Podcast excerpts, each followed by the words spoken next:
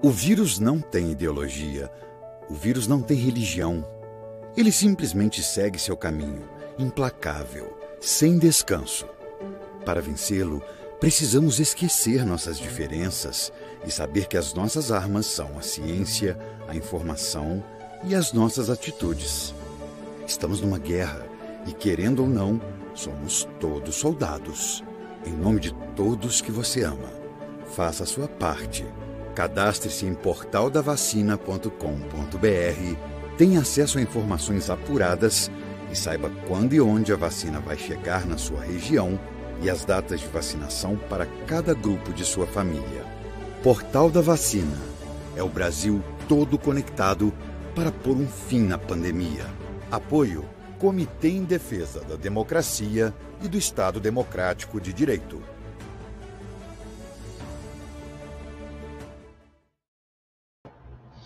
Boa tarde, boa noite. Como já se tornou tradição, todas as sextas-feiras, final da tarde e começo da noite, o Comitê em Defesa da Democracia e do Estado Democrático de Direito se reúne a partir das dos seus núcleos de conjuntura econômica e de conjuntura política para um debate de um tema palpitante da atualidade. Nós, essa semana, temos novamente um, um debate promovido pelo núcleo de é, conjuntura política e reunimos aqui prefeitos de três é, municípios da Grande Porto Alegre que vão nos tratar, vão é, expor aqui, né, trabalhar sobre o tema das iniciativas e limites dos municípios para enfrentar a pandemia. Nós vamos discutir aqui a possibilidade, os limites do lockdown, o retorno às aulas, ou a suspensão das aulas, manutenção da suspensão das aulas, a complementação ou não do auxílio emergencial, a situação das vacinas, como é que anda. E, é, para isso, nós reunimos é, Ari Vanazzi, prefeito de São Leopoldo, Jairo Jorge, prefeito de Canoas, e Mick Breia, prefeito de Cachoeirinha cada um deles de um partido diferente, o Arivanazzi do PT, o Jair Jorge do PSD e o Mick Breia do PSB. Será a mediadora, nossa companheira Malise Fernandes, que é especialista em é, planejamento estratégico de políticas públicas. Eu queria, antes de passar a palavra para ela, fazer um breve é, uma breve contextualização do que é o Comitê em Defesa da Democracia, fundado há cinco anos, no dia 6 de abril de 2016, como uma articulação de profissionais universitários ao golpe que já se esboçava naquele momento contra a presidenta é, de então, né, que é, foi a, ainda no final daquele ano, né, foi retirada, ao longo daquele ano, foi, foi retirada por um golpe que depois é, se desdobrou, inclusive, na prisão do presidente Lula da Silva, que ontem teve a sua o reconhecimento tardio, né, mas é sempre é, alvissareiro pelo STF, né, de que ele foi vítima de perseguição. É, parece que, finalmente, pelo menos no plano jurídico, a democracia, que é uma bandeira do nosso comitê, começa a ser restabelecida no país. Estamos numa profunda crise econômica e sanitária, e o papel dos prefeitos é muito importante no enfrentamento dessa crise. A gente vê que as prefeituras que conseguem, os municípios que conseguem implementar políticas de é, isolamento é, sanitário, de complementação do auxílio emergencial e outras medidas conseguem uma diminuição significativa nas mortes e nas internações pelo, pela Covid-19. Os que não conseguem fazer isso, há, há um índice né, de, de infectados é muito alto. Eu quero lembrar aqui que nós temos uma imensa rede de parceiros que transmitem esse, esses debates e também o de hoje. É, primeiro, a rede Estação Democracia, é, rádio e TV web, é, que é uma iniciativa do Comitê em Defesa da Democracia, a Rede Soberania, o Jornal Brasil de Fato, Rio Grande do Sul, o Jornal Já Porto Alegre, o Jornal O Coletivo, a Rádio Conde Pelotas, a Manaus Rádio Web, a Passo de Torres TV, a Rádio Ferrabras FM, a Vale do Mampituba Rádio Web, a Estação Democracia, é, que eu já disse, rádio TV, web, e nesse debate também temos a parceria da Notícias da Aldeia de Canoas. Eu passo, então, a palavra a Marlise Fernandes, que conduzirá os debates. Marlise, a palavra é tua.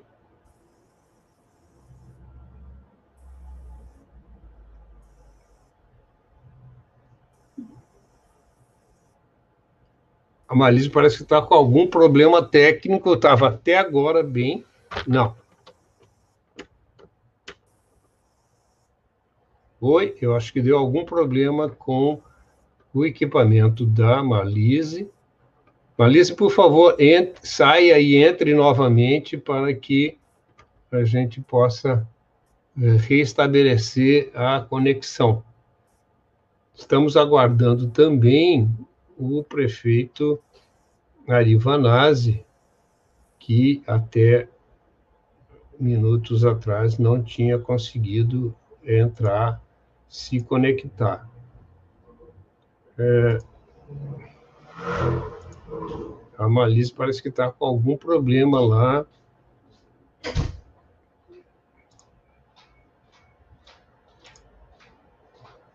É, enquanto a Malise não, não entra, eu vou aqui é, dar os créditos, então, aos nossos convidados. O prefeito Arivanazzi, do PT, é também presidente da Associação Brasileira de Municípios.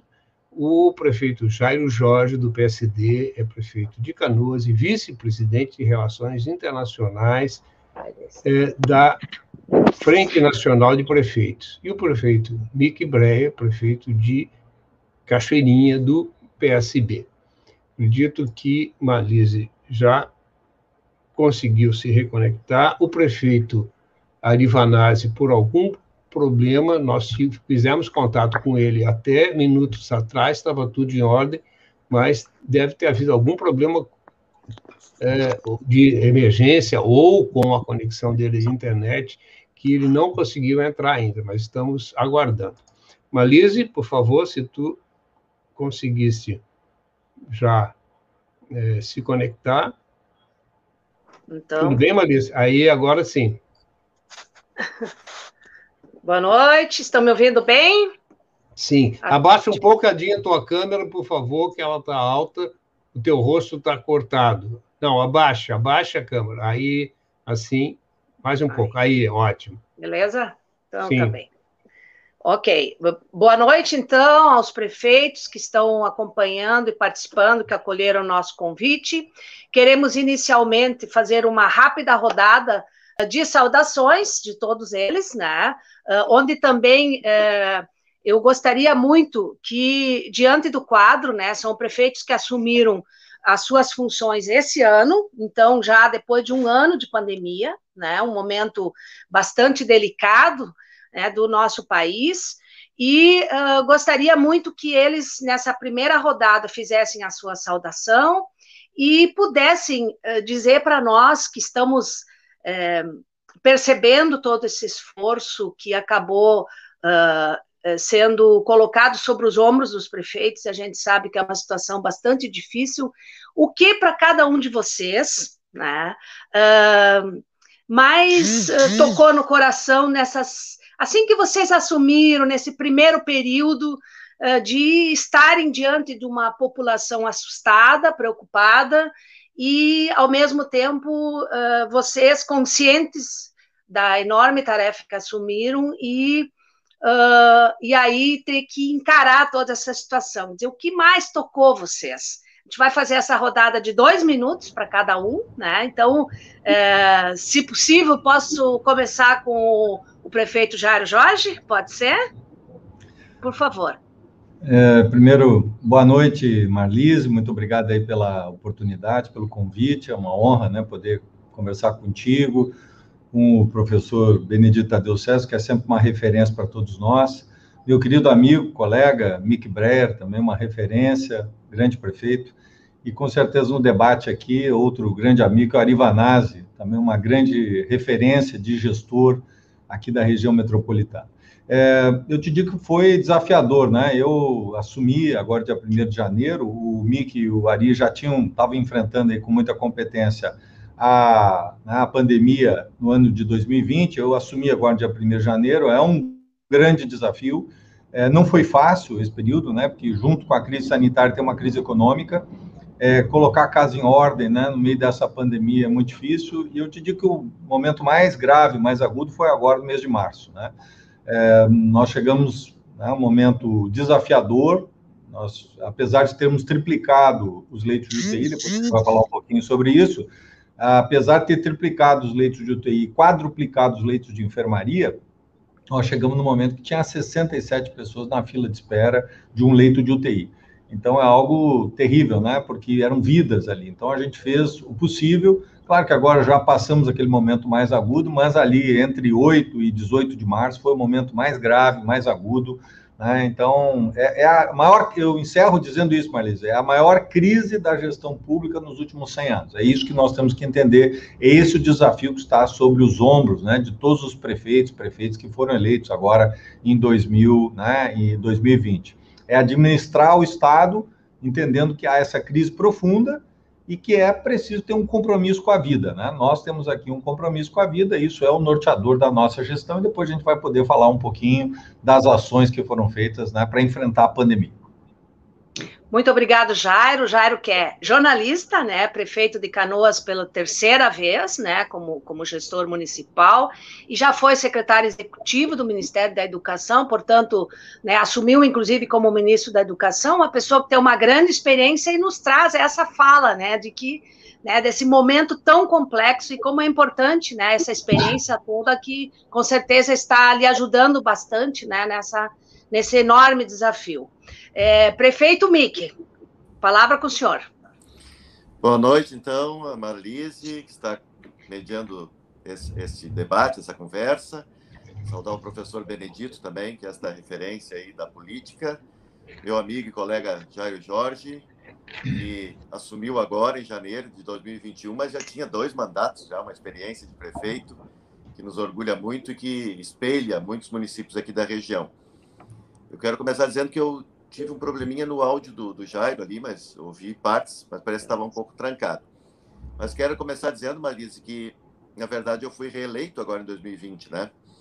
Nós assumimos aqui em Cachoeirinha em 2016 e, portanto, vivemos o início desta pandemia. E quero dizer que o que mais me assustou foi exatamente o início, lá em março de 2020, quando eu ouvia o que vinha de fora, o que vinha dos outros países, vinha da Itália. Eu tinha um amigo, tenho um amigo que mora lá e passava alguns relatos diários assim muito tristes. Tinha um amigo que morava na Califórnia também trazia alguns relatos. Então eu estava muito assustado porque nós estávamos diante de algo absolutamente desconhecido. Eu fiquei muito apavorado, tanto que as primeiras medidas que adotamos aqui foi 13 de março de 2020 nós suspendemos as aulas. Foi o primeiro município aqui da região quem sabe do Estado, que suspendeu as aulas da rede pública, 13 de março de 2020. E já dia 26 de abril do mesmo ano, nós inauguramos, nós começamos a funcionar com o nosso hospital de campanha, que agora, dia 26, fará um ano que nós mantivemos aberto, mesmo com pouca gente internada no início, Jair. Mas nós procuramos manter. A gente sabe que alguns inauguraram e fizeram hospital de campanha e logo depois fecharam. Nós mantivemos e foi graças a isso que salvamos muita gente aqui. Então tivemos momentos muito duros, muito difíceis, porque a gente sabe que é pandemia, é uma crise mundial, que o Brasil inteiro atravessava, que o mundo inteiro atravessava, mas também as pessoas cobram e né, solicitam as demandas para quem está mais perto. E acabam os prefeitos tendo que responder mais diretamente. Então, foram momentos, repito, muito difíceis, muito duros, e chegou 2021, parece que né, o pior momento ainda foi uh, no início desse segundo mandato nosso. Mas estamos administrando, estamos ouvindo muitos colegas prefeitos aqui da região, aprendendo com eles, tomando decisões em conjuntos, e tivemos também momentos de dificuldade, quando o governador às vezes permitia a tal da cogestão, às vezes não permitia, então é, passamos por momentos também de crise, quase que de autoridade, de saber qual era o limite, né? o que, que nós poderíamos fazer, o que não poderíamos, quando tínhamos que ouvir o Estado ou o país, né? um país meio sem rumo naquele processo. Mas, enfim, Sim. então, isso foi o momento Sim. mais duro e penso que é importante que a gente é, contextualize para poder aprofundar esse debate depois. Muito bem, obrigada, prefeito Mick, que também é é, um, um, já foi secretário de Estado, deputado, né, já foi vice-prefeito de Cachoeirinha e está conduzindo agora esse segundo mandato consecutivo na prefeitura de Cachoeirinha, e não o primeiro, como a gente falou lá no início. Queremos também. É. Só uma correção, eu fui vice-prefeito em Gravataí, na verdade. Gravataí, isso. E, 2000. Depois e três vezes. É, isso aí. E três vezes deputado estadual, foi isso? Isso aí, três vezes é deputado estadual. Tá bem, então. É, eu gostaria também de saudar aqui, chegou nosso querido prefeito Arivanazzi, que também uh, está aí conduzindo o seu mandato. Eu gostaria de, de colocar, prefeito, a primeira questão é uma saudação, né, de dois minutos, uma saudação com um, uma exposição rápida de algum momento que tenha ali impactado bastante aí nesse processo da pandemia, do ponto de vista uh, emocional, pessoal, a partir dessa grande tarefa que os nossos prefeitos têm nos municípios. Aí depois nós teremos os 10 minutos né, de apresentação das principais ações, e na sequência teremos ainda uma outra rodada uh, de despedidas, de considerações finais. Então, passo para essa primeira saudação aí, a palavra para ti, prefeito Vanassi, por favor. Marlise. Boa tarde, Marlise. Boa tarde, Jairo Jorge, nosso prefeito de Canoas, o Mick Breyer. O Marlise sabe que o Mick Breyer, eu e ele tocava violão lá em Cajueirinha, há uns 30 anos atrás, nas reuniões das comunidades de base. Ai, que saudade é, desse tempo, hein, cara? nós, nós éramos papa hóstia daqueles bem fervorosos, mas não nos arrependemos daquele tempo, não é? Não, não. Foi um aprendizado. longa. Mas hoje estamos nessa tarefa de governar cidades da região metropolitana. Eu queria cumprimentar os dois colegas prefeitos, a você, ao, ao Tadeu aí também, que está junto com nós aqui na mesa. Eu já participei desse programa. Eu acho, eu peguei, demorei para entrar, né? Porque ah, aqui a gente de vez em quando se atrapalha com a internet. Mas eu acho que nós temos tendo a possibilidade e uma responsabilidade na quadra da história que nós vivemos, Marli, é, é, de um grande aprendizado também, de muita responsabilidade. Assim. Eu nunca imaginei na vida que nós ia poder estar num momento uma situação dessa no mundo. Né? Pandemia, que todo dia a gente aprende umas coisas, perde outras, né? É um desafio enorme. Eu acho que isso também é, a gente é, tem é, vitórias importantes. Nós aqui em São Leopoldo, desde março a gente vinha olhando o que aconteceu e a gente tinha certeza que ia chegar no Brasil, né, com mais ou menos peso. Como o governo federal, de fato, não tomou nenhuma medida séria e responsável, até hoje não toma, não tem política, né, não tem decisão, não tem planejamento, não tem estratégia, nós, município, estamos pagando um preço enorme e vamos continuar pagando por um bom tempo esse preço, porque as vidas que se perdeu na cidade, a situação econômica que nós vivemos, o custeio que nós tivemos que aumentar enormemente em nossa cidade, principalmente nesse ano, que não tem auxílio nenhum do governo federal, o reflexo virando no segundo semestre, 2022, 2023 e 2024. Nós vamos ter problemas gravíssimos do ponto de vista econômicos, sociais, né, é, que não podemos tratar. Então, por isso que acho que a gente hoje, a luta central é o tema da vacina. Né? Nós tomamos direção e foi decisões que continuam até hoje. Para encurtar a prosa, nós decidimos que nós íamos cuidar da vida da população. A gente pensou dois eixos. O primeiro eixo era é, testagem em massa, construção do hospital é, a, a, junto ao centenário, que o nosso hospital pudesse atender todo mundo, ampliação da rede de saúde, né, e, e, e política de alimentação para nossas escolas municipais, nossas crianças. Nós já entregamos 190 mil kits de alimentação na nossa cidade nesse, nesse período, né, e também é, conseguimos acompanhar, vamos dizer. Então, nós pensamos na questão econômica, na questão das famílias, é, e também no ponto de vista do, do, cuidado com a saúde. Hoje eu me orgulho muito que nós conseguimos tratar toda a população de São Leopoldo, na cidade de São Leopoldo, né, com um hospital único também, não é? E, e temos uma taxa de letalidade muito assim, baixa, né? É, 1,8, 1,9 por 100 mil habitantes, né? É, Prefeito, Mesmo... Prefeito, uh, eu só queria lhe, lhe, lhe, pedir, não sei, talvez uh, não fui bem, bem clara. A ideia agora é uma rápida saudação de dois é minutos, isso. e aí depois vai ter dez minutos para essa exposição. Ah, então. beleza, é isso. É mais isso. um pouco isso do, da pontapé inicial aí, tá bem? Isso, isso, depois tá bem. É, o prefeito Ari também já foi deputado, né, já, já foi secretário de Estado, então a gente está aqui com gestores com bastante experiência, agradecemos muito aí a participação também do prefeito Arivanazzi de São Leopoldo.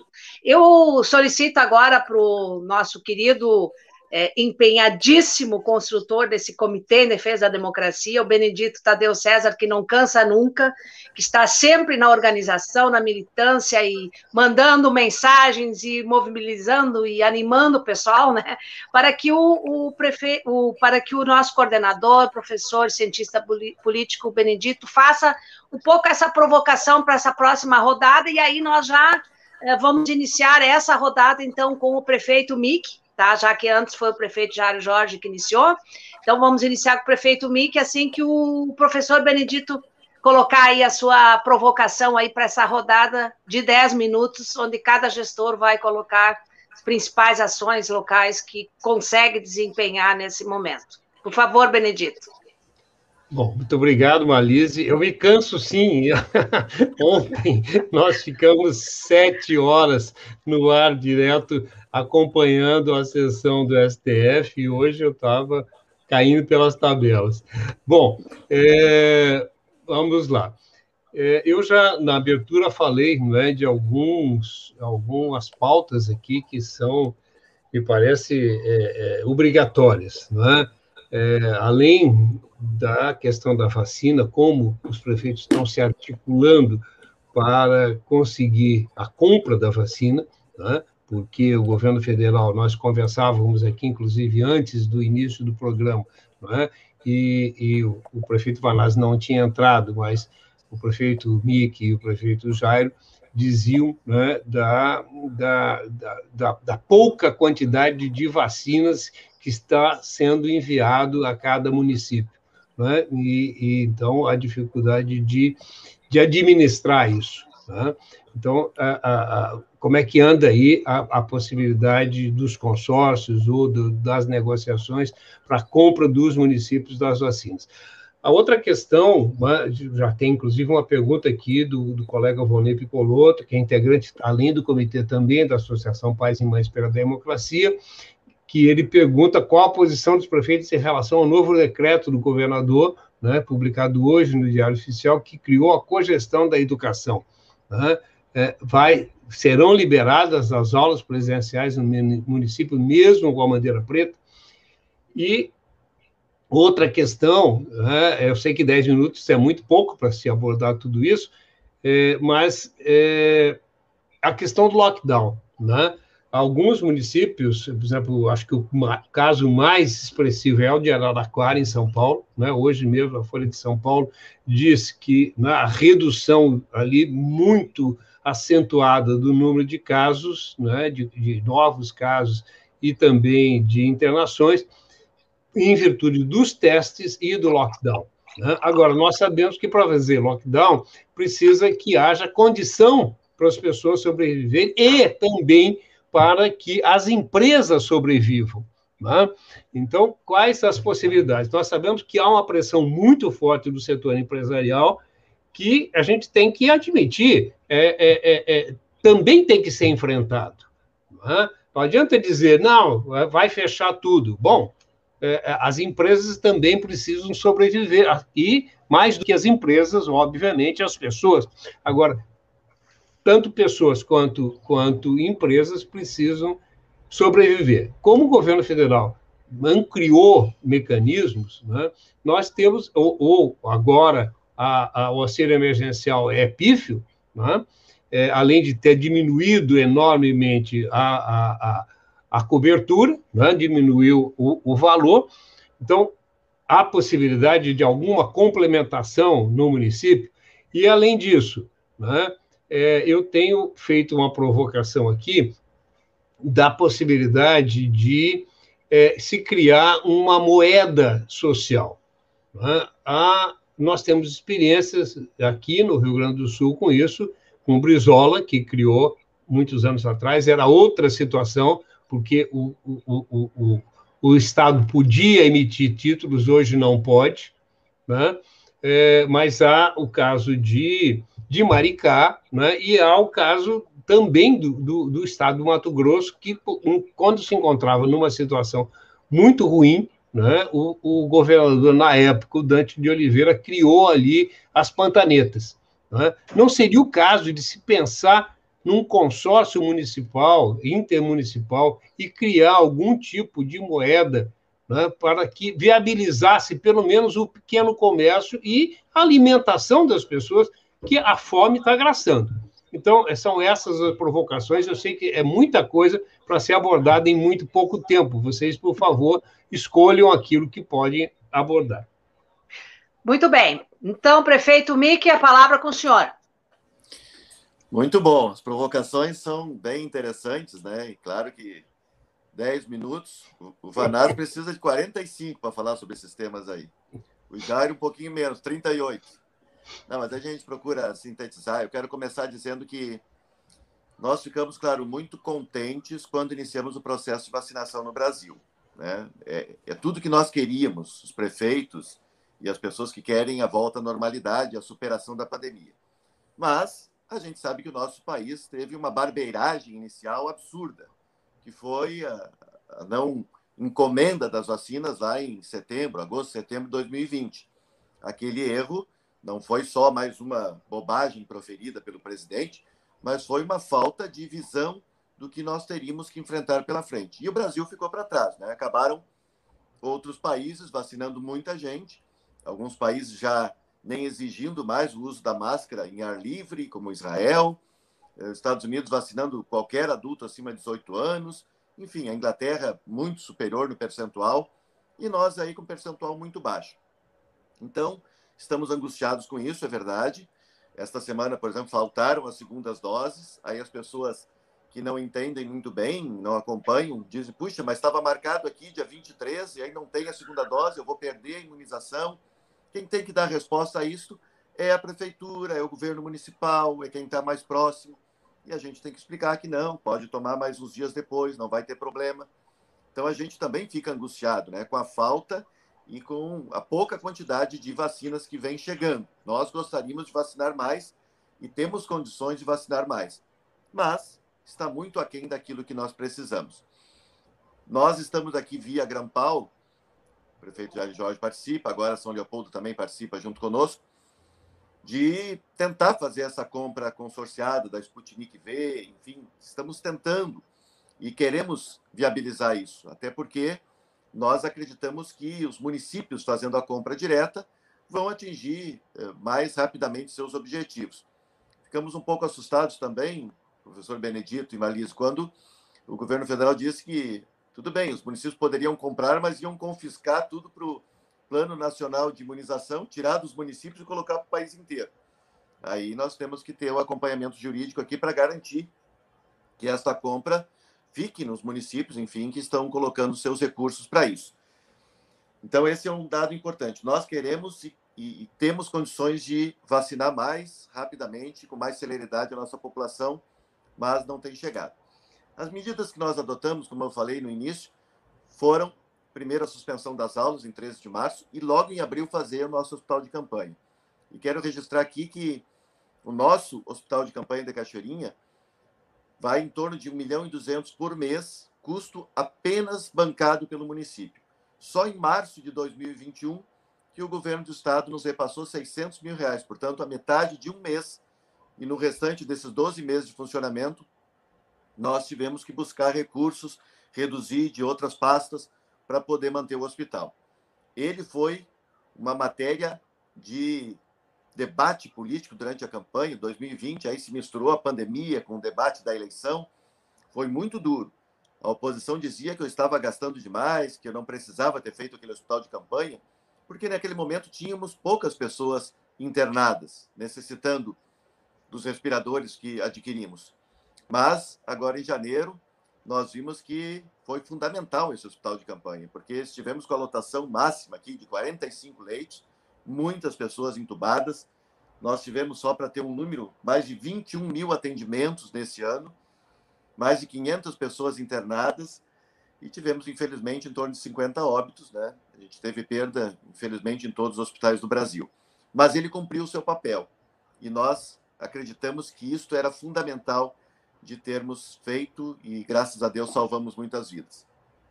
Sobre a, o questionamento Picoloto, que o professor Benedito também falou, eu talvez aqui vá divergir um pouco dos meus colegas, tanto Jairo quanto Vanazzi, que a gente respeita as decisões, mas nós acreditamos que aqui em Cachoeirinha as nossas escolas estão preparadas para o reinício das aulas presenciais, por vários motivos. Primeiro, porque não serão todas as crianças que vão participar. Nós sabemos que algumas famílias vão optar em não eh, encaminharem as crianças para as aulas ainda se iniciarmos segunda-feira ou terça-feira. E nós sabemos também que a escola está preparada como um lugar seguro para as nossas crianças. Muitas famílias, infelizmente, infelizmente, ou enfim, dentro desse contexto, é, que tem que buscar o seu sustento, acabam deixando essas crianças em outros lugares. Eu sei que alguns vão dizer, ah, mas a, a escola não é babá, não é só para cuidar. Não, não é isso. Mas pensar na saúde da criança é também pensar no seu desenvolvimento psíquico, no, no seu aprendizado. E nós acreditamos que hoje nós temos condições de fazer este retorno, que será de forma híbrida, né? que vai ter uh, algumas crianças presencialmente, vai ter esse rodízio. Nós estamos preparando este retorno, se for possível, a partir uh, da semana próxima, né? porque a Procuradoria-Geral do Estado tem um entendimento que, com a flexibilização, com a redução de casos de contaminação, poderíamos reiniciar e o Estado vai fazer esse movimento. Então, aqui nós nos preparamos para isso, nós acreditamos que há é, não só por pressão, mas também as escolas privadas têm hoje condições de atender com qualidade e com segurança, fundamentalmente, as nossas crianças. A questão da vacina, eu queria também salientar isso, muitos dos nossos prefeitos, o Jair Jorge defendeu isso, o prefeito Vanazzi também, nós falamos em algumas reuniões sobre esse tema, que nós teríamos que ter colocado os professores e professoras num primeiro grupo de prioridades, exatamente para ter condições de ter mais segurança do retorno.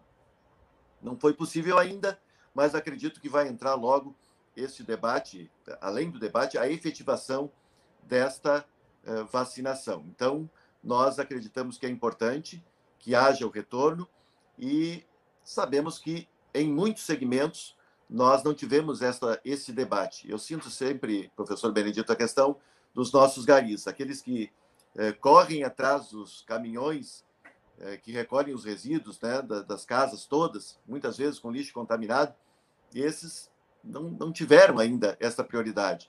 E nós gostaríamos que eles fossem também prioritários, assim como os motoristas de ônibus, como os caixas de supermercados. Então, é um debate que a gente precisa fazer. E eu queria só salientar essa questão do aumento do desemprego. Né? Nós é, não temos hoje em Cachoeirinha orçamento e condições para fazer uma complementação do auxílio emergencial, mas nós estamos procurando fazer, através do Comitê de Solidariedade, o recolhimento de alimentos, a troca de máscaras em frente aos supermercados por eh, alimentos. Nós estamos pedindo também a tal da vacinação solidária, que as pessoas que vão até a unidade de saúde possam levar alguns alimentos. Isso tem funcionado. Nós tivemos uma rede de que inaugurou aqui uma loja e trouxe 5 eh, toneladas de alimentos. E a gente tem eh, feito com que isso chegue às famílias que precisam, que estão cadastradas aqui no nosso cadastro único. Nós também mantivemos aberto o nosso restaurante popular, né, que trata dessa questão da segurança alimentar. São em torno de 100 a 120 pessoas por dia que têm alimentação de qualidade por um real. Também distribuímos kits nas escolas, estamos procurando atender bem estas famílias e incentivando os microempreendedores individuais. A nossa Secretaria de Sustentabilidade, Trabalho e Desenvolvimento Econômico está buscando, junto aos bancos, eh, bancos que têm condições de oferecer, uh, linhas de crédito para essas pessoas poderem trabalhar, poderem melhorar o seu negócio. A gente tem visto, claro, né? Muita gente que acabou fechando as portas, que não vai mais conseguir abrir. E aí eu quero concluir esta, esta parte dizendo para o professor Benedito que nós que estamos acompanhando desde março de 2020, eu penso que a gente não pode usar os mesmos argumentos um ano depois, mesmo que a pandemia esteja ainda é, em alta, né? Ela tem que ser tratada com todo cuidado. Nós aqui levamos a sério desde o início. Eu falei em alguns momentos que parece que o vírus ele foi meio vingativo. Quem ironizou, quem debochou, quem desprezou, ele foi lá e disse que o negócio era sério, né? Alguns governantes, inclusive, que não levaram a sério. Mas aqui nós procuramos, desde o início, conscientizar as pessoas. Fizemos vários momentos de fechamento do comércio, de debates duros aqui com o pessoal da Associação Comercial, com o Centro das Indústrias, mas nós sentimos que as medidas restritivas, quando enfrentamos e fizemos acontecer, elas deram resultado. Infelizmente, na virada do ano de 2020 para 2021, no carnaval de 2021, as pessoas parece que eh, não tinha mais a tal da pandemia e nós sofremos muito com isso depois. Inclusive aqui em Cachoeirinha, nós não tivemos o feriadão de carnaval, nós mantivemos aberta a prefeitura na segunda e na terça de carnaval, exatamente para evitar que as pessoas aglomerassem ou na praia ou em algum lugar né, com, os, com os parentes. Mas, enfim, tivemos um refluxo aí muito forte do que aconteceu nesse período. Então é isso, estamos muito preocupados, mas entendemos que com os cuidados, com o distanciamento, com a higienização, com a utilização da máscara, com essa conscientização que as pessoas passaram a ter, talvez no início de 2021, muito por conta de que a morte chegou mais perto, de que os casos chegaram nos parentes, chegaram nos vizinhos, chegaram nos amigos, nós percebemos que as pessoas levaram um pouco mais a sério. E acredito que este será, sim, o ano da superação. Mesmo com as vacinas chegando a conta-gotas, nós acreditamos que esse será o ano que nós vamos imunizar a população e vamos ter algum retorno, alguma normalidade há que ter e será construída em 2021. Muito obrigada, prefeito Mick Bre. Depois nós voltaremos né, com a sua participação. E passo agora para o prefeito Jário Jorge de Canoas fazer a sua apresentação. Com o senhor, prefeito. Está fechado o som. Acho que está fechado o microfone. Ah, perfeito. Primeiro ponto que tu nos propõe é a questão da, do enfrentamento, né? O que foi feito, o que procuramos fazer. Nós trabalhamos nesse momento com três grandes desafios, né? Primeiro, salvar vidas. Segundo, cuidar das pessoas. E terceiro, retomar o desenvolvimento. Com relação a salvar vidas, né? Quando eu assumi aqui em 1 de janeiro, eh, eu tomei posse às 10 da manhã, às duas horas eu já estava visitando os hospitais por quê? Porque nós tínhamos poucos leitos de UTI. Veja, nós temos aqui 360 mil habitantes, nós temos, tínhamos apenas 43 leitos de UTI. Nós ampliamos para 137, ou seja, triplicamos, né? É, o mesmo leitos de enfermaria. Nós olhamos o episódio de Manaus, vimos ali que era necessário leitos de UTI e leitos de enfermaria com oxigênio, e nós quadruplicamos, ou seja, nós tínhamos 70 e ampliamos para 278. E conseguimos fazer isso porque fizemos cedo, né? Conseguimos contratar equipes, equipamentos, então nós triplicamos leitos de UTI e quadruplicamos leitos de enfermaria, leitos clínicos. Também ampliamos as nossas UPAs, né? Aqui eu inaugurei uma UPA em 2012, uma segunda UPA em 2013, portanto, nós temos duas UPAs 24 horas e nós ampliamos as estruturas anexas Primeiro para separar o COVID e não COVID, depois para atender 100% COVID, aí separando sintomas gra graves e sintomas leves, e agora voltando novamente a COVID e não COVID. Então, nós ampliamos o atendimento. E é, instalamos, criamos uma terceira UPA, 24 horas aí é, exclusivamente não Covid. Né? Colocamos reservatório de oxigênio em todas as UPAs, isso foi fundamental, um, aumentou por 10, né? decuplicou a o uso de oxigênio e também instalamos, né, buscamos três UTIs móveis. Nós tivemos que fazer remoção de mais de 170 pacientes, só para ter uma ideia, pacientes graves, entre as UPAs e os hospitais. Então, nós procuramos dotar a estrutura, né, hospitalar preparada. Também trabalhamos forte na atenção básica, inclusive com unidades de plantão Covid, no sábado e domingo, funcionando 12 horas por dia, nos quatro quadrantes da cidade, e eu considero que o grande fator decisivo para a gente reduzir os indicadores, hoje a gente tem um dos menores indicadores de UTI é, da região metropolitana, se deve à testagem massa. Veja, nós fizemos, Marlise, 82 mil testes de janeiro para cá. Nós já temos 140 mil é, canoenses testados. Tinha 56 quando eu assumi, fizemos mais, né, a, esse conjunto expressivo aí de, de, de é, testagem, e só nesse período agora último, nós fizemos 46 mil testes, de, de 4 de março até agora. E isso foi fundamental, porque quando a gente testa em massa, identifica, nós temos em torno de 11% hoje de prevalência. E aí isola a pessoa. Então, salvar vidas, a testagem é fundamental, junto com a testagem, rastreamento de contatos. O segundo elemento é cuidar das pessoas, né? E nós fizemos aqui o auxílio emergencial canoense, começa na próxima segunda, são 5 mil famílias recebendo um cartão alimentação no valor de 200 reais. Essa pessoa pode comprar alimentos, produtos de higiene, ração para pets, né? Os animais hoje integram a família, é importante ter essa compreensão, essa dimensão humana, né? de sensibilidade das pessoas com bem-estar animal. Né? Fizemos essa possibilidade, não é a prefeitura que vai dizer que a pessoa vai se alimentar, ela tem as suas escolhas, só pode comprar no comércio local, e não pode comprar bebida nem cigarro, né? É focado em alimento, produtos de higiene e ração para pet. É, vai receber também 20 passagens, dá 92 reais, e vai receber também um curso de qualificação. São oito horas de curso, através do sistema né, à distância, remoto, e vamos fazer é, oito é, horas, são três meses, dá 24 horas de curso. E ela vai ter também as frentes emergenciais de trabalho, que é uma experiência que remonta aí desde os anos 80, né, que nós estamos aqui recuperando, em que ela vai dar quatro horas de trabalho comunitário. Então, ela vai ajudar na limpeza de escolas, limpeza de praças. Portanto, ela tem uma contrapartida, né, que é quatro horas. Então, salvar, né, de um lado, salvar vidas, de outro lado, também cuidar das pessoas. É uma forma de complementar uh, as medidas, as políticas que o governo estadual e o governo federal estão adotando. E o terceiro, retomar o desenvolvimento. Né? Nós estamos é, com um programa, lançamos agora, Cano Júlio Zero, inspirado no exemplo de Santa Catarina, onde nós vamos apoiar 6 mil microempresas mês. É, a MEI são 5 mil reais, a microempresa até 10 mil reais, a, a empresa, a microempresa, o, o, a MEI é o eletricista, o pedreiro, né, o técnico de manutenção que utiliza a MEI, né? São 26 mil aqui em Canoas, são 16 mil microempresas. E então a MEI, né, ele vai pagar isso em 24 meses, com dois meses de carência, o valor que retirou. Então, 5 mil paga isso em, em dois anos.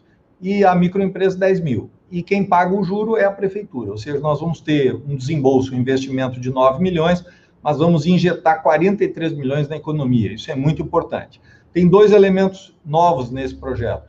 É, 500 empresas serão da área de entretenimento, área artística, área cultural, área de gastronomia e vamos também é, 10% de empresas negativadas, porque às vezes a pessoa está no SPC, não pagou uma conta de telefone e não tem crédito, e portanto ela não tem apoio. Então vamos também apoiar. Então, são as três medidas né, que nós trabalhamos para poder enfrentar esse momento, né? Salvar vidas, cuidar das pessoas e retomar o desenvolvimento. Com relação ao segundo tema aqui que foi proposto, né? A questão das vacinas, nós estamos uh, trabalhando fortemente. Eu integro a direção do Conectar, eu integro o Conselho Fiscal. Estive semana passada no Ministério da Saúde com o, pre o prefeito de Florianópolis, Jean Loureiro, que é o presidente desse consórcio, são duas mil cidades, e nós estamos trabalhando com o Fundo Soberano Russo para aquisição de vacinas, né?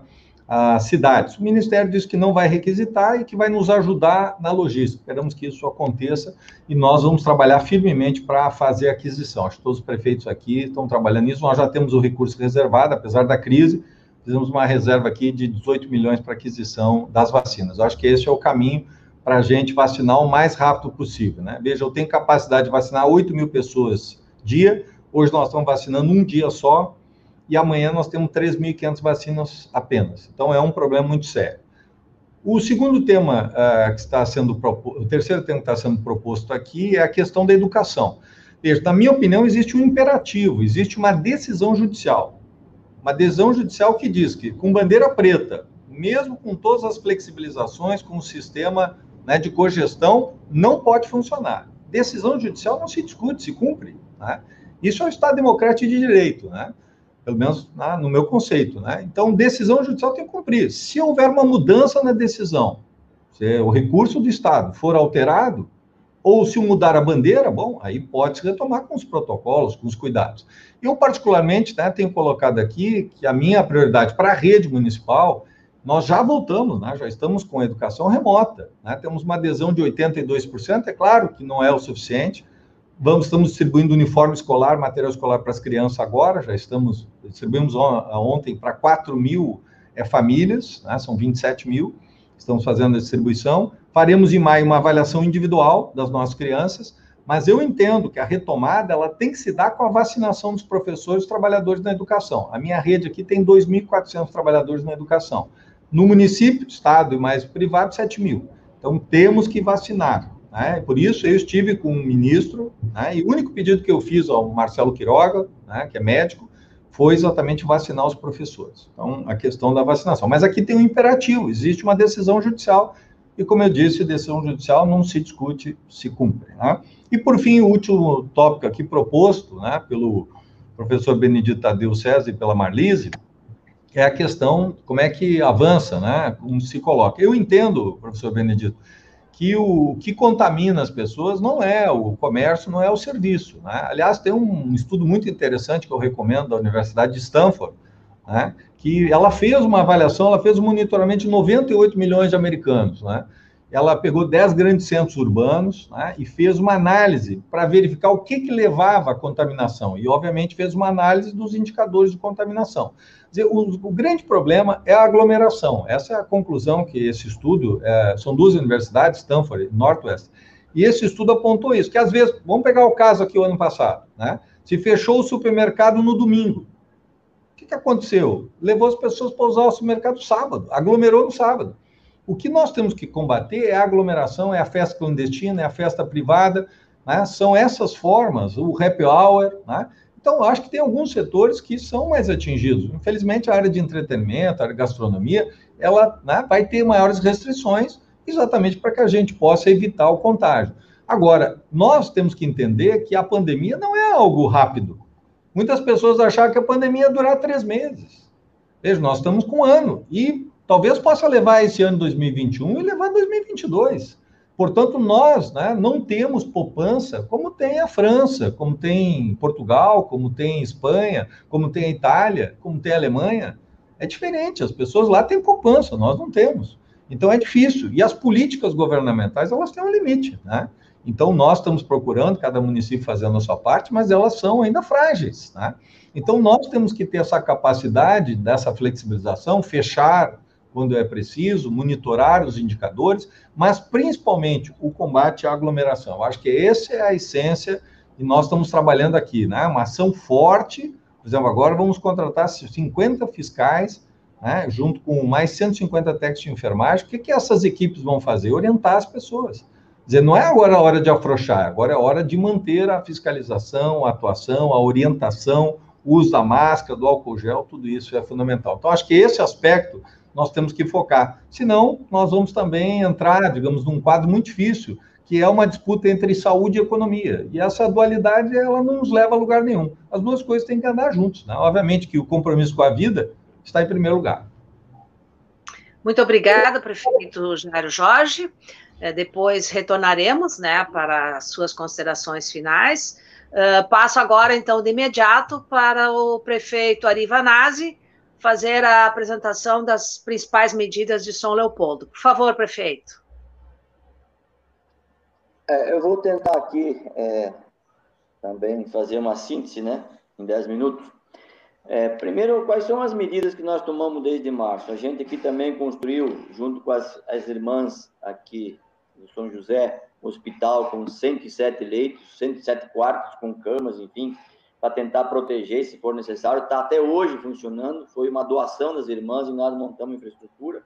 Organizamos no nosso hospital centenário, né, numa, duas entradas diferenciadas para que a gente pudesse ter o um controle mais, mais rigoroso sobre o tema do Covid. E funciona até hoje. Buscamos assessoria do Hospital Sírio-Libanês, e que, aliás, o nosso hospital hoje virou uma referência nacional, inclusive com novas pesquisas, novas tecnologias, a partir de um aparelho desenvolvido no Brasil, e que nós adaptamos um protocolo de atendimento no nosso hospital, com a nossa equipe técnica, com a nossa direção do hospital, e essa bolha de respiração, né, que evita, né, para as pessoas menos graves, a questão da intubação. Isso deu uma mão enorme e isso tem gerado também o hospital é, uma, uma discussão muito interessante com novidades no ponto de vista da pesquisa da ciência, né? E também teremos um acompanhamento muito rigoroso aqui junto com a universidade, com a Unicinos, que trabalha no hospital, porque nós estamos transformando o hospital em hospital escola. Então, nós montamos uma estrutura hospitalar né, muito importante. Nós tínhamos sete leitos de UTI que dava conta da cidade, hoje nós temos 25,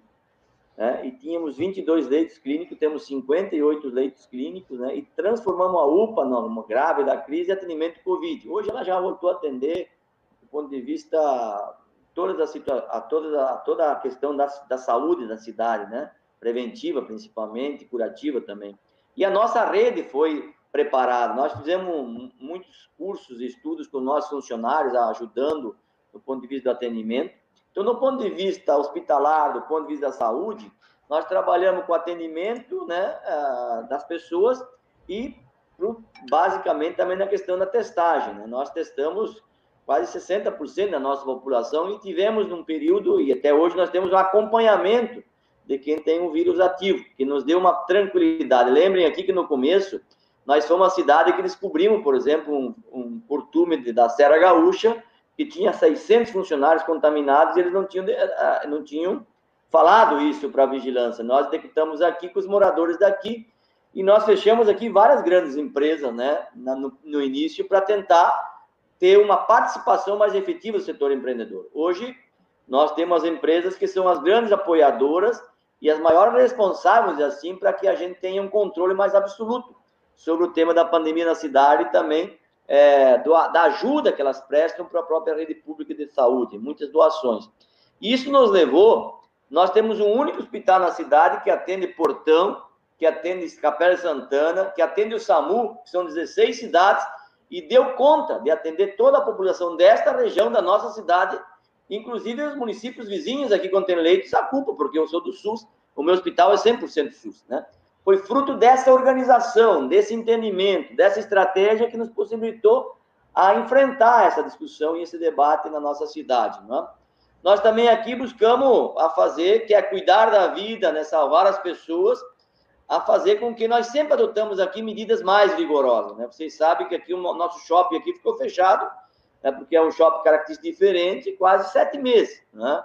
É, e também é, mantivemos mais rigoroso aqui em outros é, setores da, do comércio, principalmente é, na área é, do diverti é, aqui de, de casas de, de, atividades de divertimento, coisa assim, né? E nós montamos um comitê, que isso foi o mais importante. Nós temos 60 entidades que participa do nosso comitê e que democratizou o debate sobre a pandemia e sobre as flexibilizações. Todas as medidas que nós tomamos aqui, nenhuma foi decidida pelo prefeito ou pelo decreto do governo do Estado. Ela foi decidida a partir deste comitê de democratização do debate e do cuidado. Isso também elevou a responsabilidade da, da, da, sociedade frente ao tema da, da, da pandemia. Depois adotamos medidas de, de, de, de, de ações é, nos bairros da cidade, né, com caminhões, enfim, tomamos todas as medidas necessárias para tentar evitar o pior né, dentro da, da nossa cidade. E também montamos um programa desde março, que era um programa aonde nós hoje já entregamos 190 mil kits de alimentação, as nossas crianças hoje elas têm alimentação mesmo não estando na escola. Nós hoje, por exemplo, temos 90 entidades conveniadas na prefeitura que distribuem alimentação a partir de um cadastro, né, que elas fazem com os contatos e as suas relações sociais nos bairros da cidade. Nós temos 45 escolas conveniadas hoje que cuidam de crianças nas escolas infantis. Todas elas nós pagamos salário, 75% do valor, mesmo elas trabalhando é, de forma remota ou cuidando da entidade para que ela possa estar preparada e quando voltar. Então, nós montemos uma rede e a rede continua, continua recebendo recursos públicos para não desempregar e também para elas poder manter a entidade funcionando e, a partir do momento que precisar, elas estão dispostas a atender. Então, nós tivemos este cuidado também com o serviço público, né? E, além disso, montamos também questões importantes do ponto de vista econômico. Veja, no tema do lockdown, por exemplo, é a única prova que nós temos no mundo que funcionou. Na Europa, principalmente, nos países envolvidos, nós temos, eu aprendi lá, eu pesquisei lá, eu tenho uma relação, um convênio com a Universidade de Pelotas, que me acompanha desde os primeiros momentos do tema da pandemia, um convênio assinado. O Pedro Al participou de muitas reuniões, discussões aqui. Hoje é a equipe que participa. Continua com a Universidade de Pelotas fazendo pesquisa sobre o tema do tra dos trabalhadores na área da saúde para ver né, e da própria população que foi infectada, quais são os reflexos na sua vida daqui para frente. Dizer, então, nós também pensamos um pouco isso. E a tema da, da, do lockdown, eu sempre defendi continuo defendendo, mas eu defendo um lockdown que não é na, estritamente o, o, o, significado da palavra americana. Eu, por exemplo, aqui fui sempre mais rigoroso, mas eu nunca fechei a indústria. Nunca fechei a indústria nem a construção civil, porque a indústria e a construção civil não são os geradores do problema da, da, da contaminação. Tanto é verdade que deu certo que a minha cidade, desde janeiro de 2020, é a cidade que mais gerou emprego no estado e a cidade que mais cresceu economicamente. Eu era a 12 economia do estado, sou a sexta economia do estado. Agora, nesse trimestre, nós geramos aqui mil empregos positivamente, a cidade que mais gerou emprego no estado. Por que razão disso? Porque na decisão técnica que nós tomamos, nós nunca fechamos as fábricas, e o Brasil fechou as fábricas 30 dias, Porto Alegre fechou as fábricas 45 dias. O que, que aconteceu com as nossas empresas? Elas fizeram contrato por seis, sete, oito anos de produção do seu produto, porque era o único lugar na crise da pandemia que tinha a fábrica funcionando com todos os cuidados necessários e as responsabilidades que tinha, porque a gente fechava setores inteiros de fábricas aqui que tinha problemas. Então, a nossa cidade, ela cuidou das pessoas, tem um índice de letalidade bem menor das cidades, né, da cidade do estado do Rio Grande do Sul, por 100 mil habitantes, é só olhar no estado, e também manteve, do ponto de vista, o equilíbrio, né, do ponto de vista da alimentação do nosso povo e do ponto de vista econômico. Agora nós lançamos um pacote, mesmo que o Jário falou, é um pacote do Fundo Garantidor. Tal do Fundo Garantidor, eu propus para o Leite, quando ele esteve aqui visitando a Taurus, no ano passado, que ele pegasse os 330 milhões é, de lucro do Banrisul, pegasse metade desse dinheiro, botasse no fundo estadual e nós, município, pudesse aportar um milhão, dois milhões de reais e captar esse dinheiro, 50, 60 milhões, para financiar a pequena e microempresa, já que o governo federal não tem nenhum programa e nem o governo leite tem programa nenhum para poder oferecer para a pequena e microempresa. Por que, que eu falo nisso?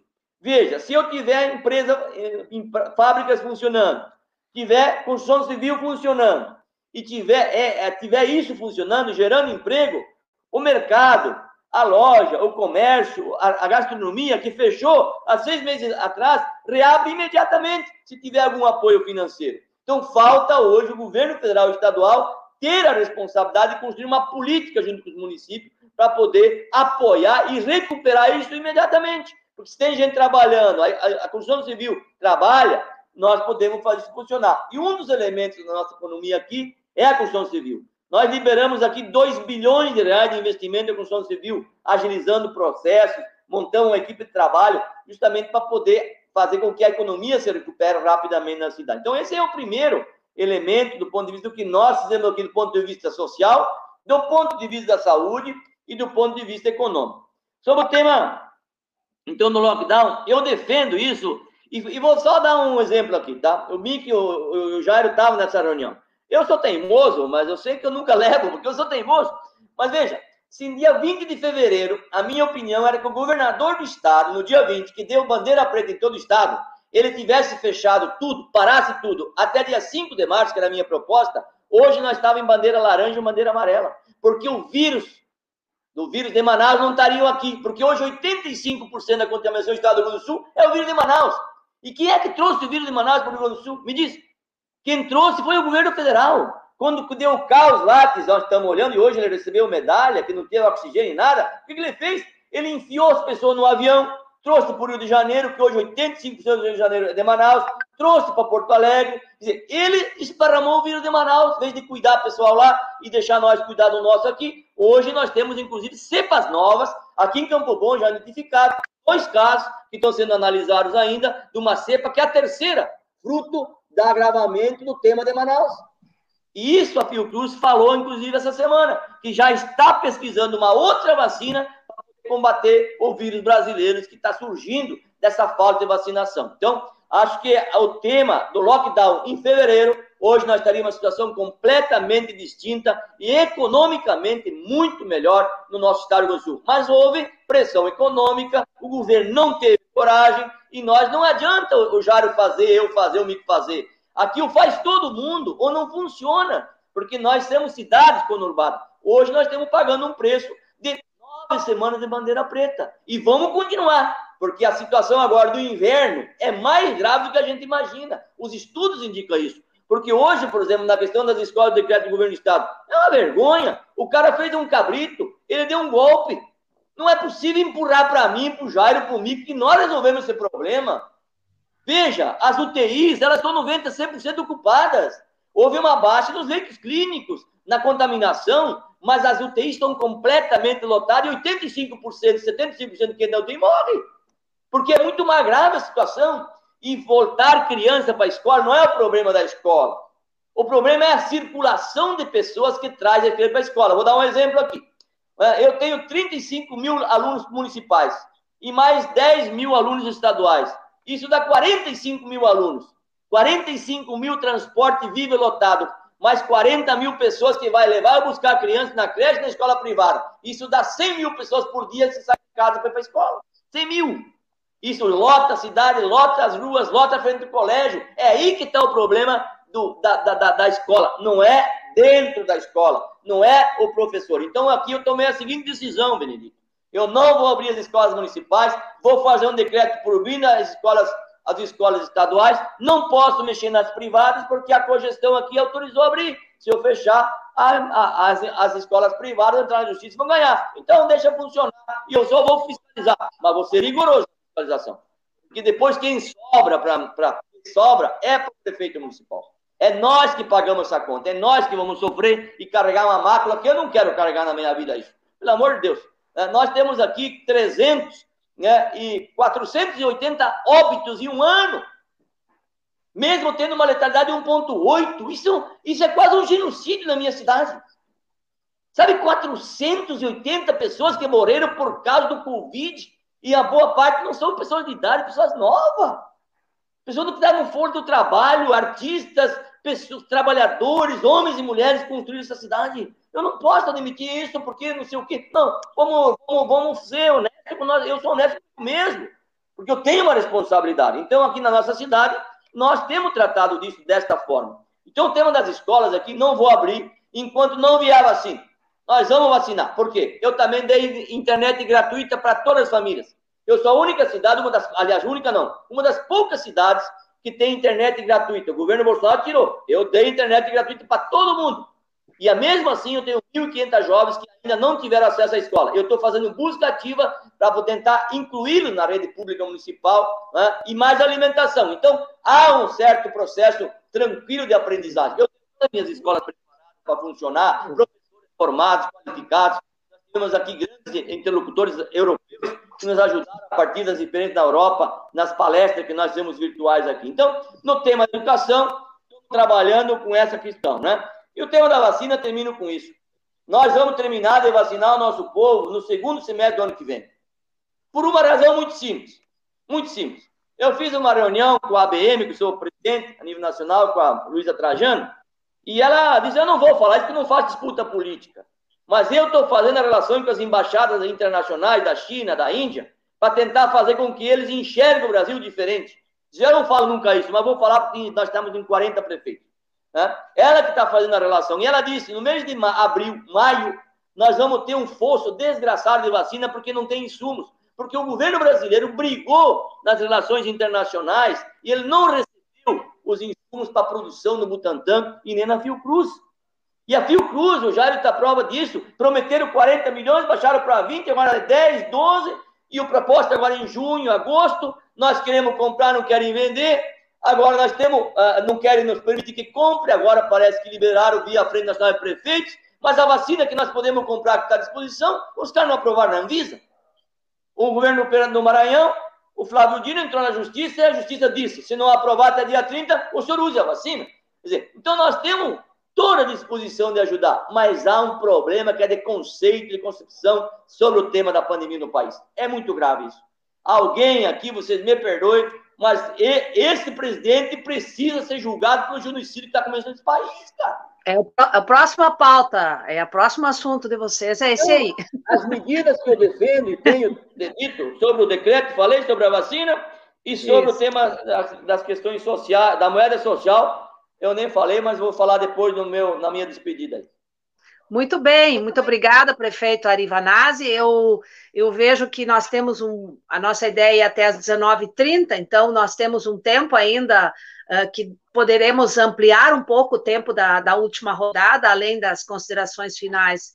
Cada prefeito poderá fazer uma fala aí de uns quatro minutos. E eu gostaria de perguntar para o professor Benedito se ele gostaria de fazer algum comentário ou se ele faz no final da próxima rodada.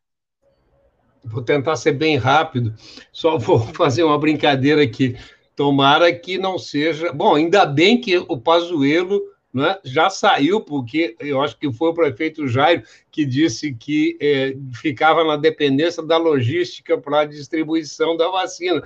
ainda bem que não é o Pazuello que está lá. Né?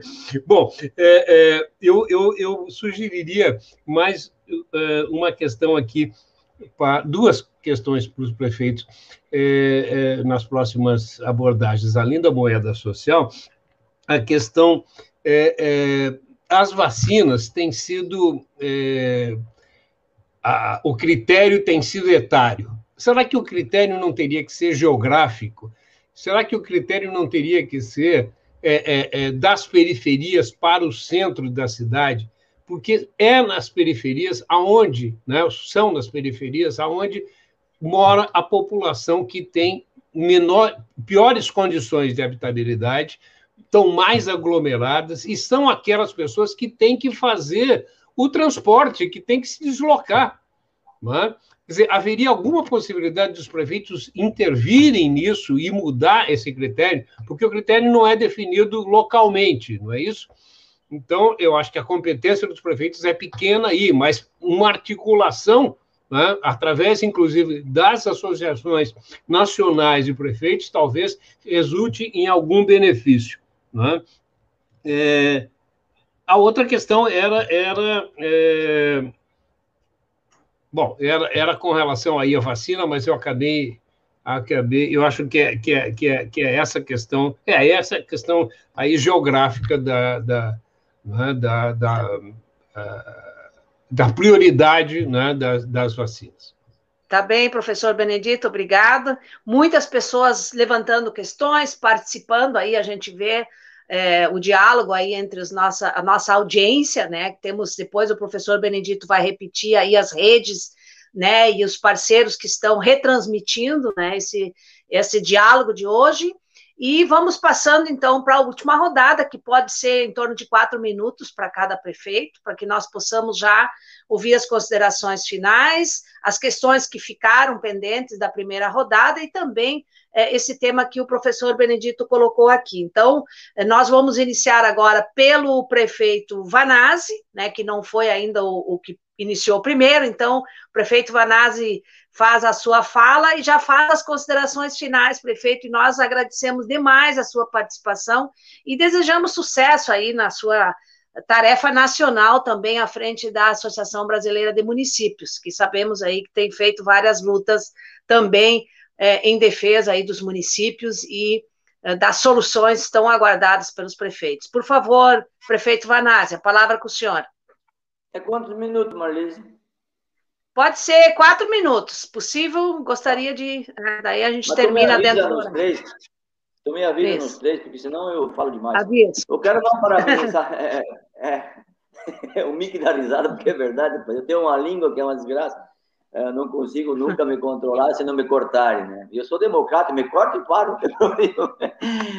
Queria cumprimentar Benedito Tadeu aí, você, Marlise, o querido amigo Jairo Jorge, pela sua luta e dedicação, o Mick também, que tem trabalhado intensamente. Todos nós demos do melhor da gente para poder cuidar do nosso povo, de jeitos diferentes, de formas diferentes, mas não falta coragem e determinação, mesmo nessa série de dificuldade do ponto de vista político, né, que nós vivemos no país, né.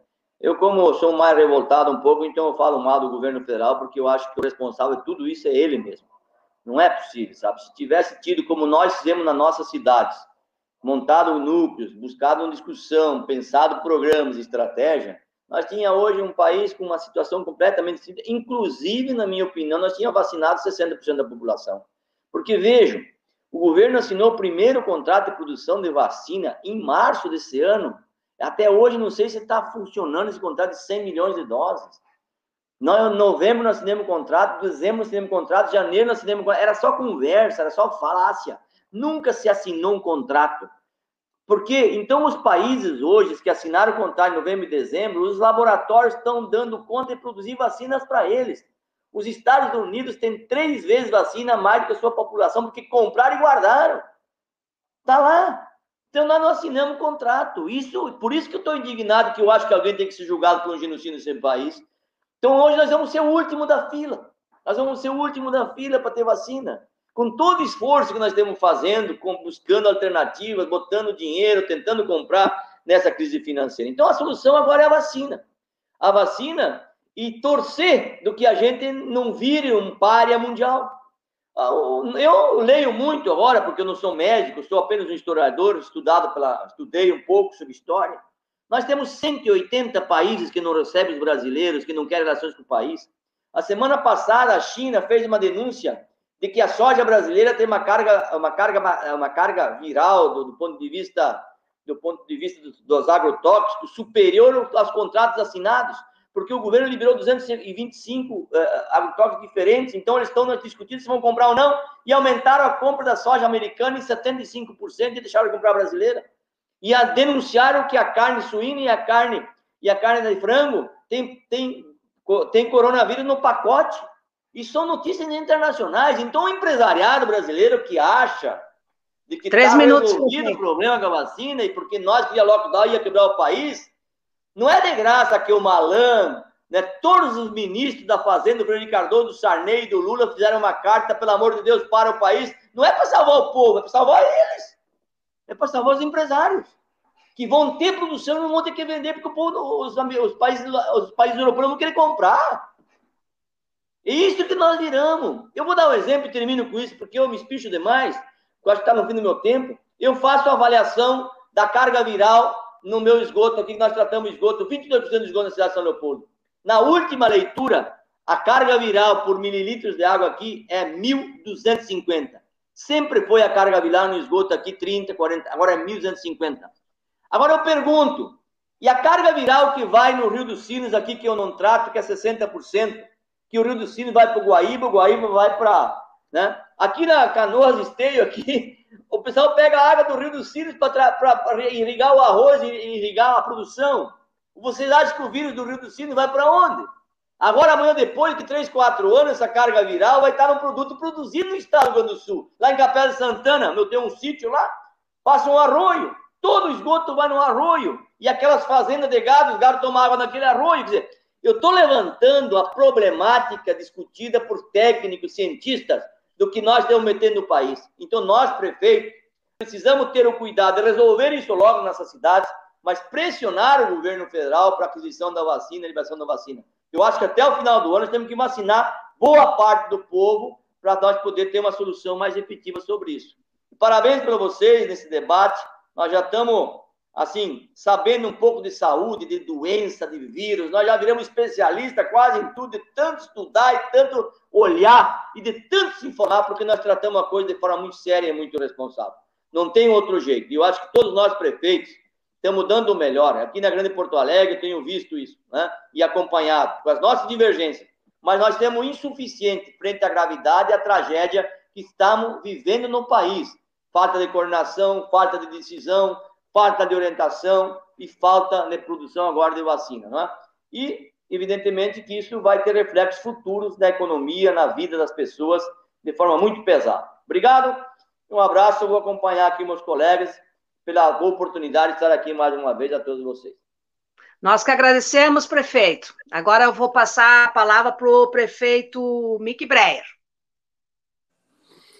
Eu quero começar agradecendo também esse importante debate, ouvir o prefeito Vanazzi, o prefeito Jair Jorge, com suas experiências, é muito importante nesse momento também. A gente aprende sempre com os colegas.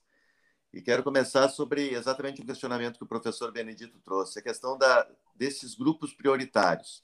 Na verdade, hoje o prefeito não tem autonomia nenhuma sobre isso. Né? Nós uh, oferecemos algumas preocupações ao Ministério. Eu defendi, numa das primeiras reuniões da Frente Nacional de Prefeitos, a questão de vacinar todos os professores e professoras como prioridade, mas não fomos ouvidos, até porque não tinha vacina suficiente. O professor Benedito fala da questão geográfica. E teve alguns países, né, professor, que começaram exatamente por quem, por quem estava na questão economicamente ativa, dos 18 aos 45 anos, vacinar primeiro, primeiro esses para o vírus circular menos.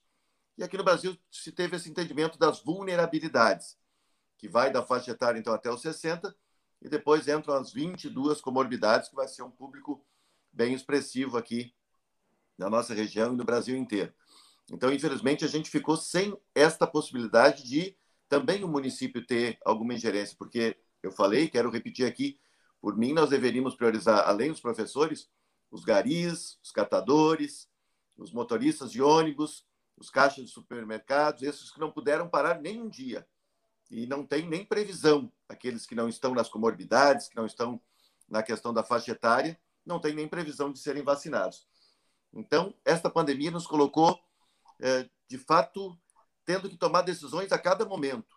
E às vezes houve contradições, e mesmo nas pesquisas, né? no início fechávamos as praças e parques, depois os especialistas diziam: não, tem que deixar aberto para o pessoal poder caminhar, é importante fazer alguma atividade ao ar livre, desde que não seja aglomerado e tal.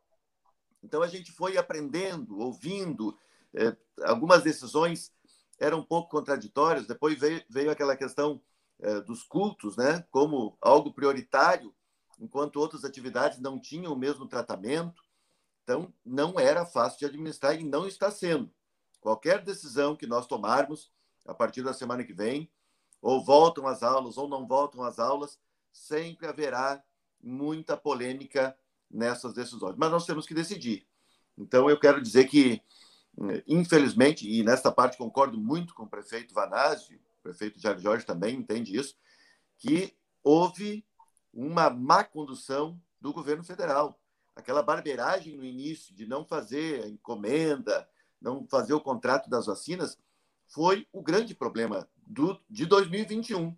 Nós vamos ficar atrás, estamos, eh, de fato, além de não ser recebido em 180 países, como disse o prefeito Vanazzi, nós viramos chacota mundial, né? Quer dizer, quando as pessoas falam do Brasil na condição da pandemia, citam aquele tratamento precoce, citam a cloroquina e riem, riem do nosso país, né? Porque foi um mau exemplo. Então é lamentável que nós uh, cheguemos uh, neste momento da pandemia, um ano depois, ainda tendo que uh, enfrentar a má condução do governo federal. E aqui no estado nós tivemos a questão das bandeiras, do, dos itens ali avaliados, mas eh, as cores aqui do governo do estado elas se desbotaram um pouco, né? Era um preto que não era tão preto, o vermelho que não era mais tão vermelho, o laranja que não era mais tão laranja, E aquilo que eu falei no início, uma hora podia cogestão, outra hora não podia. Quer dizer, havia uma cobrança dos gestores municipais que muitas vezes nem nós sabíamos direito o que poderíamos e o que deveríamos fazer. Então, de fato, houve alguns problemas aqui da relação. Mas quero dizer que isso, de fato, é um aprendizado enorme. Nós, é, né, todos aqui, jamais esperávamos que iríamos passar por isso, né? 102 anos depois da famosa pandemia de 1918. Mas creio que os esforços que fizemos, e eu repito aqui, quando nós suspendemos as aulas em março de 2020, quando fizemos o hospital de campanha em abril do mesmo ano, procuramos cuidar das pessoas, cuidar da vida, tivemos enfrentamentos duros aqui. Eu só para concluir quero dizer que aquela primeira fala que todos lembramos, quando o presidente disse que tinha porte de, atleta, que não ia passar nada com ele, que enfim era gripezinha, terminou aquele pronunciamento, dois ou três comerciantes aqui me ligando, dizendo, prefeito, amanhã tem que abrir tudo. E eu, na, na hora, enfim, acabei né, me assaltando um pouco, né, dizendo que o presidente estava enlouquecido, que ele estava falando uma asneira e que nós tínhamos que cuidar da população naquele momento. Então, é isso. Né? Assim como nós precisamos e devemos cuidar da vida, a gente tem que entender também hoje aquele cidadão que diz: Ó, oh, prefeito, se eu não abrir uh, minha fruteira, se eu não abrir minha lojinha de calçado, eu não tenho como sustentar a família, porque não tem um auxílio para este povo e, infelizmente, o governo federal também não priorizou isso. Então, eu agradeço muito o debate, acredito que a gente, repito, aprende muito com os colegas que têm muito mais experiência e têm essa sensibilidade de governar junto com a população. E eu estou à disposição também aqui para outros momentos. Um abraço, muito obrigado pelo espaço.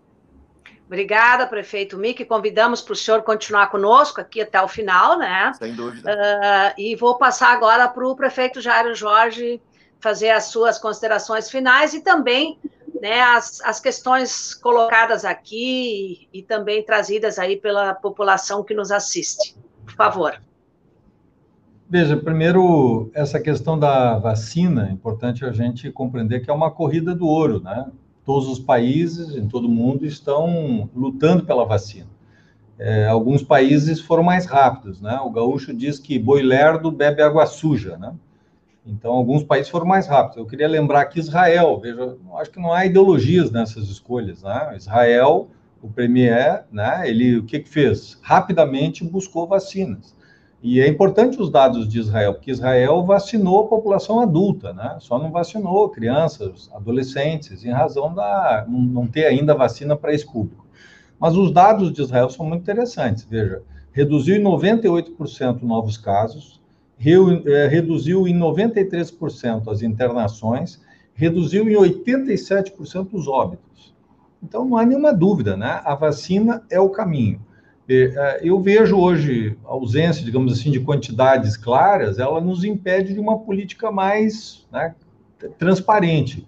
É, me preocupa muito, até 60 anos tinha uma lógica, né? Hoje, comorbidades, né? É, vamos pegar um caso concreto, estabelece lá exames, né? Veja, um dos critérios para estabelecer exames. Aí eu, né, é, é, eu tomo, vou fazer um, um exame, não estou de jejum, eu bebo, dois copos de, de, suco de laranja, minha glicose vai para 150, portanto, eu estou né, numa faixa aí de diabético, né? Então, eu acho muito frágil. Isso vai dar espaço para outras situações que são lamentáveis. Então, claro que é importante comorbidades, desde que hajam regras, né? Eu, particularmente, acho que deveríamos ter feito. O Uruguai fez um modelo interessante, pegou alguns setores estratégicos né, e, fez isso como primeiro né, eh, deflagrador, saúde, segurança, educação, serviços públicos de uma forma geral. Acho que deveríamos fazer isso aqui, já fizemos as forças de segurança, deveríamos fazer também na área dos professores trabalhadores da educação, mas também outras áreas que são importantes né, que deveriam também, foi falado aqui, por exemplo, né, o transporte coletivo, aplicativos, né, motoboys, em uma série de setores, né, trabalhadores em áreas é, essenciais, né? Então, acho que é precisaria, é, era preciso combinar, professor Benedito, áreas essenciais com a faixa etária. Eu ainda acho que, se nós combinarmos as duas coisas, é possível sim, seguindo a faixa etária ainda, a gente poder chegar até os 18 anos e vacinar toda a população adulta. Eu, eu estou aqui buscando comprar é, 400 mil doses, vacina para 200 mil pessoas. Já vacinamos 60 mil. Se nós comprarmos 200 mil doses, eu tenho dose para toda a população adulta de Canoas. Eu posso vacinar isso num período de aí 20 e poucos dias, em um mês. Podemos vacinar 8 mil pessoas dia. Então, é possível fazer. E se nós fizermos a vacinação rápida, nós reduzimos. Hoje o Brasil é um laboratório, assim como a Índia. Hoje o Brasil e a Índia são os grandes laboratórios do vírus. E isso é preocupante, porque nós temos uma nova variante hoje na Índia, temos uma variante no Brasil, a variante inglesa e a variante sul-americana, a sul-africana. Então, nós temos hoje um risco, né? Quando a pandemia está em descontrole, eh, nós temos a possibilidade de geração dessas variantes que são muito perigosas e pode anular tudo que nós estamos fazendo, né? Surge uma variante que a vacina não funciona, tudo que nós fizemos, as vacinas que a gente fez, podem não ter propósito algum, né?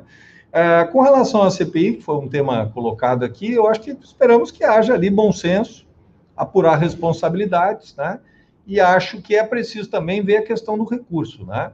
É, num caso específico aqui de Canoas, eu queria lembrar que nós é, recebemos a cidade 111 milhões.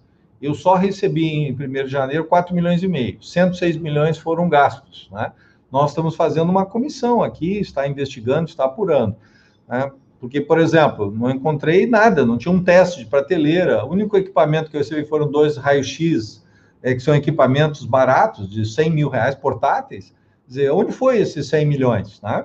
Então, é importante apurar, investigar, e acho que isso é parte também né, de uma cultura, né, que nós temos que ter no nosso país, uma cultura né, republicana, de transparência, de valores né, que tem que estar calcados né, no uso da, do dinheiro público. Então, acho que também tem um aspecto educativo, né? Claro que é um momento de turbulência, né? Mas houve uma decisão judicial sobre isso, o Supremo se manifestou e, obviamente, que o Senado vai conduzir, tenho certeza que vai conduzir com sobriedade, com serenidade, sem ideologização, sem um debate exacerbado, porque é o pior momento, né? Nós temos que ter capacidade, mas apurar responsabilidades. Eu acho que isso é parte da democracia isso é parte né, de um Estado democrático de direito, que é, enfim, a própria síntese aqui de, desse comitê e da razão né, de estar. Eu encerro agradecendo essa oportunidade e de poder discutir, refletir, principalmente com a presença de é, grandes prefeitos aqui e amigos, né, que é o Vanazzi e o Mick, né, grandes parceiros, e também a Marlis, que é uma pessoa que eu conheço já há muitos e muitos anos, grande liderança política, né, grande gestora também, e o professor Benedito, que é sempre o nosso mestre aí, que nós já acompanhamos há tanto tempo. Então, agradeço a oportunidade de refletir e pensar né, os desafios do nosso tempo. Muito obrigada, prefeito Jairo Jorge. Antes de passar para o professor Benedito fazer o encerramento desse diálogo de hoje, eu gostaria de dizer que foi um prazer enorme poder é, é, mediar essa, essa participação desses três prefeitos que eu conheço de muito antes de serem prefeitos, acompanhei as suas gestões, fui durante três anos coordenadora da área da educação da FAMURS, vi de perto as experiências, as lutas e as dificuldades que os municípios enfrentam. Acho que nós temos um país muito desigual, temos uma distribuição de renda muito desigual, temos um orçamento muito desigual. Né? E acho que tudo isso precisa estar na nossa pauta e tenho certeza que nós, democratas, né, aqui dessa, é, dessa, dessa mesa e de outras que o comitê tem constituído, temos um enorme papel, uma tarefa enorme no próximo período, que é de ajudar a recolocar a democracia na ordem do dia, reabrir os diálogos para que as pessoas se ouçam umas às outras, possam conversar no nível possível e também retirar da cena pública aquelas pessoas que pregam o ódio, o desrespeito, a, a, o combate à ciência, a, a, desorganização, a falta de respeito, que infelizmente uh, ocupam espaços importantes em nosso país. Então, eu acredito no futuro, tenho esperança, tenho, né, apesar de tudo que a gente passa, de todas as nossas lutas, estou aí me recuperando, voltando, né, aos poucos ao trabalho, depois de passar por uma luta no ano inteiro aí de reconstrução da minha saúde, que ainda está em curso essa batalha, mas tenho certeza que essa mesa também significa isso, de que nós precisamos ter fé né? Fé no futuro, fé na vida, né? E seguir adiante. Passo para o professor Benedito para que ele possa fazer o encerramento. Muito obrigado ao prefeito Mica, ao prefeito Jário Jorge e ao prefeito Ari por essa oportunidade de ter podido conversar com vocês aqui, com toda a população aí, pessoal que nos acompanhou nesse diálogo de hoje. Benedito, por favor. Está desligado seu microfone, eu acho, professor. Um dia, um dia, eu aprendo. Eu quero, em nome do Comitê em Defesa da Democracia e do Estado Democrático de Direito, agradecer aos prefeitos Jairo Jorge, Mick Breia, Ari Vanazzi, por essa oportunidade de, de nós conversarmos, dos senhores trocarem ideias entre si e também exporem a, para a população as suas realizações. A gente sabe que, além das dificuldades enfrentadas em cada município, na conjuntura atual, os senhores têm que enfrentar a incompreensão tanto do governador do estado, que prejudica muitas vezes, que faz coisas adequadas em alguns momentos, mas em outros momentos, talvez pressionado por outras forças econômicas, muito provavelmente, é, é, a, acelera né, as flexibilizações além da conta. Né? Isso deve ser muito difícil de se enfrentar em cada municipalidade. Além disso, e, e sobretudo, né, o, a grande. É, é, é, é os grandes transtornos causados né, pelo presidente da República, para a gente dizer o mínimo, né, que é, é, tem eu acho que o, o prefeito Vanazzi tem toda a razão quando ele diz nós vivemos hoje um genocídio, né, e isso será um dia cobrado. Espero que não dure muito, não demore muito para que isso seja cobrado. Né? Bom, eu quero agradecer também a Malise, sempre pronta né, para ajudar aqui a equipe de coordenação do, do, do núcleo de é, conjuntura política que decidiu por esse tema e, e os convidados e a Malise que, que viabilizou a realização dessa mesa. Eu quero lembrar a todos que a Rede, a Rede Estação Democracia, tem uma ampla programação semanal. Nós temos todos os dias, das 8 às 9 da manhã, nós temos o Bom Dia Democracia, depois nós temos o Bom Viver, depois nós temos, nas segundas à noite, nós temos ah, o Farol Literário. Na terça, nós temos o Birimbau Não é Gaita, que é um, é um programa é, com, com a comunidade negra. É, temos, na quarta-feira, a, a Prata da Casa. É, não, na quinta-feira. Na quarta-feira nós temos o. A, a, agora já se encerrou a primeira temporada, é, conduzida pela Débora Finocchiaro, da, da Estação é, Confessionário. Na quinta-feira nós temos Prata da Casa com Nora Prado e depois o, o, o Choro Nosso de Cada Dia. É, na sexta nós temos esse, esse programa e estão sendo gestados. Ah, nós temos também um programa mensal sobre meio ambiente, que é o Estação Gaia. Tá? É, então, ficam todos convidados a seguir a nossa programação. Na, e eu quero convidar especialmente os prefeitos, nós teremos, nós estamos uh, organizando com, sobre a, a, a coordenação do Junico Antunes, que foi já secretário né, é, do estado do Rio Grande do Sul, o, o João Mota, também ex-secretário de, de, Planejamento do Rio Grande do Sul, o, o Sérgio Bampi, que também é, foi também secretário e, e, ligado à área de tecnologia, e o Paulo Tim, economista. Nós estamos organizando, junto, inclusive, em negociações com a FAMURS, um, um, uma série é, de debates, de webinários é, que serão transmitidos pela rede para discutirmos estratégias de desenvolvimento econômico, social e tecnológico para o Rio Grande do Sul. vocês, é, é, a participação dos prefeitos será fundamental, porque nós temos que pensar o Estado globalmente, a sua inserção nacional, mas nós temos que pensar também, né? afinal, as pessoas vivem as atividades econômicas, sociais, políticas, a vida se dá nos municípios. Então, eu agradeço mais uma vez a, a, a participação de vocês, convido-os a, a, se integrar às nossas atividades e agradeço sobremaneira aqueles todos que nos acompanharam e, particularmente, eu quero mandar um abraço aqui para o meu amigo o Birajara Augusto, lá de Brasília, que eu acho que trabalhou com o Jairo Jorge também no Conselho de Desenvolvimento Econômico e Social, que está nos acompanhando aqui. É... E eu quero mandar um abraço também, parece aquela coisa de papai e mamãe, mas tem aqui a nossa querida companheira de rede, que é a Beatriz Antunes, vítima de Covid e que está se recuperando. Então, essa é uma boa notícia. Ela já está disposta, já está reclamando e já está querendo pegar o microfone e voltar às atividades. Então, um grande abraço a ela, pensamentos positivos para que ela se recupere rapidinho. Sexta-feira que vem estaremos aqui, acompanhem a rede.